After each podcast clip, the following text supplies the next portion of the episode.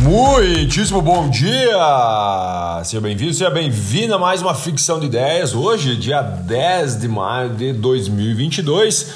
Um terço desse mês maravilhoso já se passou e vamos começar falando aqui sobre Ibovespa, porque nós temos que preparar o coração. Quando a gente fala de bolsa de valores, uma das coisas que eu reitero muito para a galera é que a bolsa de valores ela dita um pouco o ritmo também do que é a nossa vida, né? Mesmo a gente não tendo todas as empresas né, do Brasil ou do mundo listadas em bolsa, a bolsa reflete muito qual que é o sentimento na ponta, né? Da insegurança, da incerteza, né? Daquele momento onde a pessoa fala assim, pô, vamos apostar em algo, né? Onde tu vê um mercado, por exemplo, crescendo e assim por diante. Então é muito importante nós olharmos a bolsa de valores não somente para quem investe na bolsa, mas também para quem hoje de alguma forma é impactado, né? Por uh, a economia. Quem? Todo mundo, né? Todos nós de alguma forma somos impactados.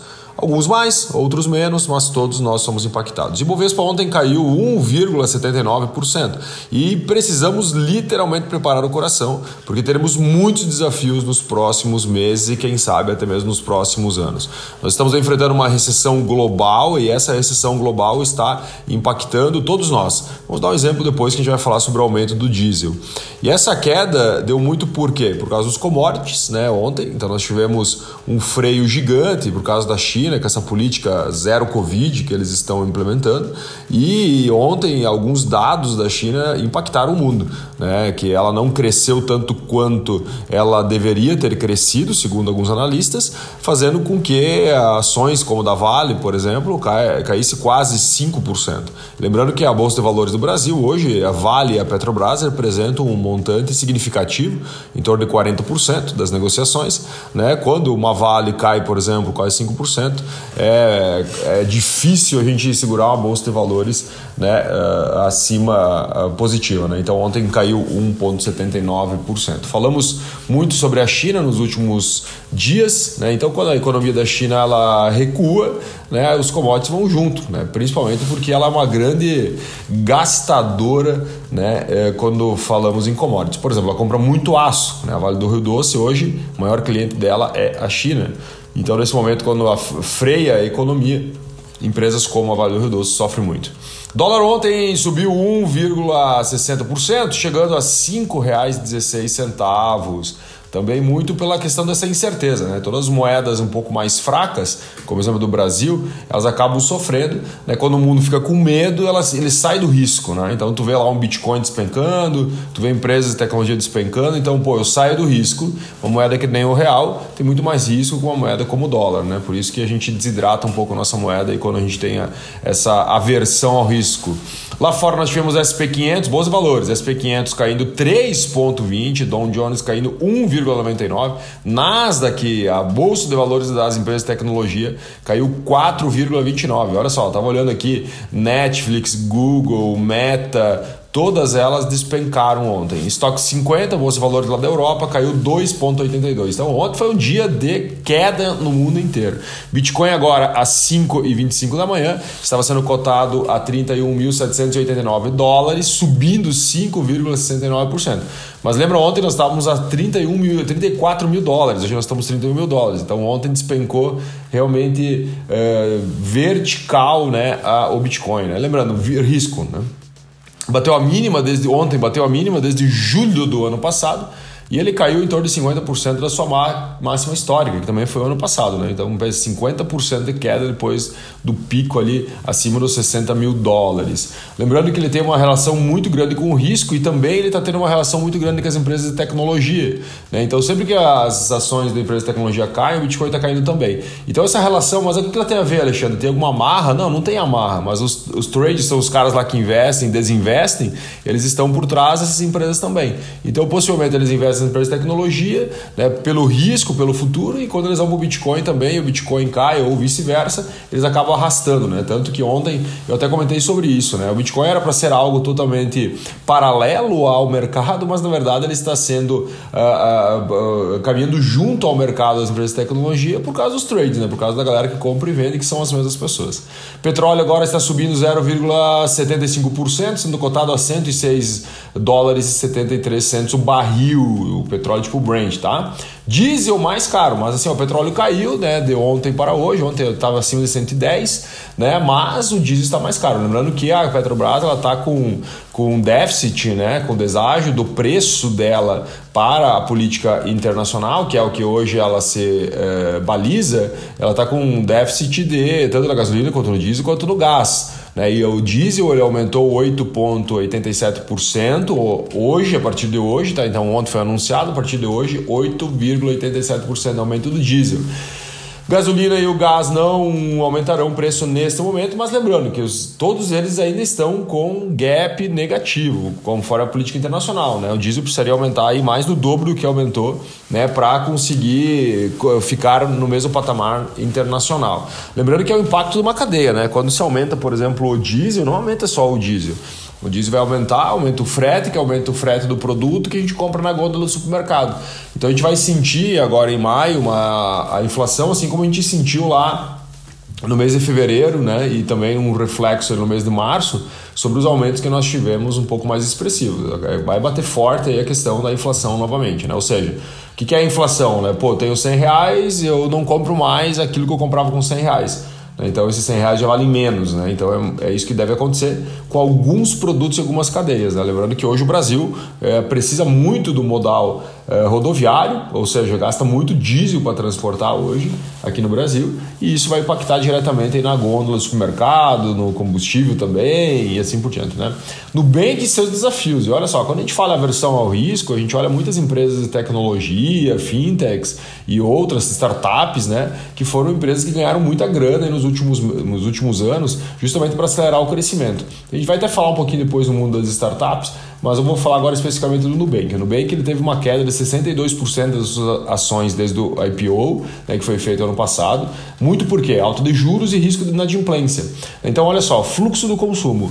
Conforme o mercado ele vai uh, olhando o consumo, hoje o Nubank ele é considerado que ele tem um crédito que não é tão bom assim, porque ele dá um crédito a um tipo de público que tem uma inadimplência um pouco mais alta. E quando chega, por exemplo, um desafio com o mercado, pô, aquele 100 reais já não vale mais 100 reais, o cara começa a perder o poder aquisitivo dele, né? Ou seja, que ele ia no mercado antes comprar, ele já não consegue mais comprar, mas ele quer manter o padrão de vida, ele vai começar a se endividar e ele vai bater, por exemplo, lá no Nubank da vida que tem um crédito né, pré-aprovado lá no limite do cartão de crédito dele. Então, nesse momento, o que, que acontece? O mercado olha no futuro, olhando muito para a alta de juros, que faz com que também a gente tenha toda essa inflação, blá blá blá, e também a questão do risco de inadimplência. Né? Então, o menor crescimento global também mostra que a gente possa ter um problema, então as ações do Nubank crescem muito. Somente ontem ela derreteu para caramba. E os problemas não são só do Nubank, são de várias outras fintechs. Né? Vamos dar exemplo, PagSeguro, brasileiras, né? PagSeguro, Stone. PagSeguro caiu 45% esse ano e Stone caiu 50% esse ano, só para você ter uma noção. Então, tudo que é risco agora está com aversão. Né?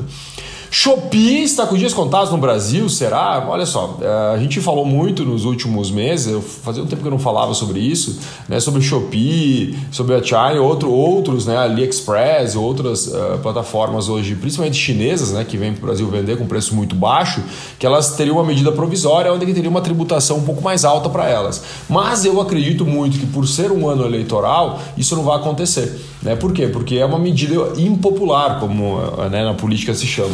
Então, pô, vou lá aumentar o juro de algo, por exemplo, que eu tenho milhões de brasileiros comprando. Cara, muito ruim isso pro varejista aqui no Brasil, porque ele está sofrendo muito, porque é quase injusto, quase não, é injusto, né?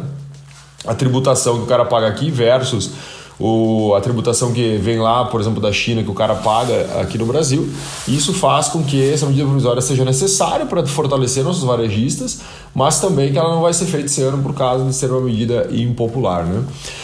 Governo falando nisso, né? Questão de medidas populares ou não, o governo estuda zerar eh, tributação de alguns impostos na importação, né? Um deles, inclusive, o aço, né? São 11 produtos de alimentação, né? E setor de construção civil, né? e também a questão do aço, né? Lembrando que, paralelo a isso também, nós temos que deve ser feita uma rodada né, de corte de 10% na tarifa de grandes part, grande parte dos produtos importados, né? Mesmo que haja, que não haja concorrência aí no mercado Mercosul. Então nós devemos ter uma corte de imposto justamente para tentar frear algumas altas aqui internas. A China é mais um freio do mundo, olha só, importante isso aqui, tá? Isso aqui é fluxo do dinheiro. O crescimento das exportações na China ele desacelerou agora no mês de abril, dessa vez atingindo o nível mais baixo de, dos últimos dois anos. Isso é, é, muito ruim, por quê? Olha só, as, as exportações elas avançaram 3,9% esse mês, né? e se a gente comparar isso lá com o ano passado. Em março, esse crescimento foi quase de 15%. Só que agora, para o mês de maio, de abril, o mercado esperava um crescimento de 5,5%, que isso não aconteceu. Então as, as pessoas se perguntam: pô, a China é muito futuro, tá ligado? Então a gente investe na China, nas ações que tem correlação com a China, muito pensando no futuro, porque a China fala assim: pô, eu vou crescer X% esse ano. Vamos dar exemplo: o crescimento da China projetado de 5,5%. E no mês de, de abril ela cresce 3,9. E que o mercado fala assim: opa, peraí, cara, esse crescimento aí não vai acontecer. E aí acontece que nem a, a caso da Vale, né, que é o maior cliente dela é a China, que ela cai e despenca de forma uh, frenética. Né? Uh, exponencial. Olha só, ontem, só ontem, para ter uma ideia, o minério de ferro em um dos portos chineses caiu 6,18%, somente ontem. Né? Por quê? Falou, pô, já que vocês não vão crescer, que você vai parar de crescer, eu vou precisar tirar o freio aí, né? pisar no freio, na verdade, tirar a perna do acelerador, no sentido da produção de minério de ferro, porque hoje a China ocupa muito, por exemplo, minério de ferro para manter o crescimento dela. Né? E se ela não cresce, ela não precisa desse, desse montante. O Banco Central da China ele promete intensificar apoio à economia mas será que isso impacta o mundo? Né? Olha só, só para ter uma ideia, agora no mês de abril a China comprou 36% a menos de carne comparado com abril do ano passado.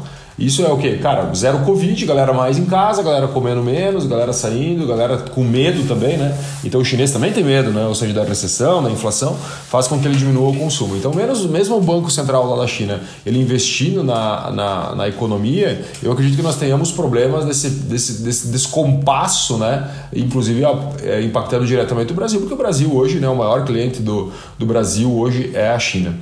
Canadá ajudará a Ucrânia a encontrar opções para exportar grãos. Né? Lembrando que a Ucrânia ela tem 25 milhões de toneladas de grãos que estão presos lá dentro da Ucrânia e não tem como escoar porque os portos estão bloqueados. Né? Então o Canadá agora uh, anunciou, inclusive fizeram algumas reuniões aí ontem, né, para ajudar de alguma forma a escoar essas 25 milhões de toneladas da Ucrânia, até porque hoje o mundo está sofrendo muito. Né? O alto dos alimentos vem muito por causa dessa guerra da Rússia e da Ucrânia, um exemplo do trigo, né, que juntos eles têm uma, uma cifra, são os maiores produtores, juntos que eu falo Rússia e Ucrânia, são os maiores produtores do mundo, e aí com os embargos lá com a Rússia e a Ucrânia não conseguindo tirar essas toneladas de grãos lá do seu país, acaba com que o mundo inteiro inflacione a cadeia. Né? Vamos falar um pouquinho aqui de futuro.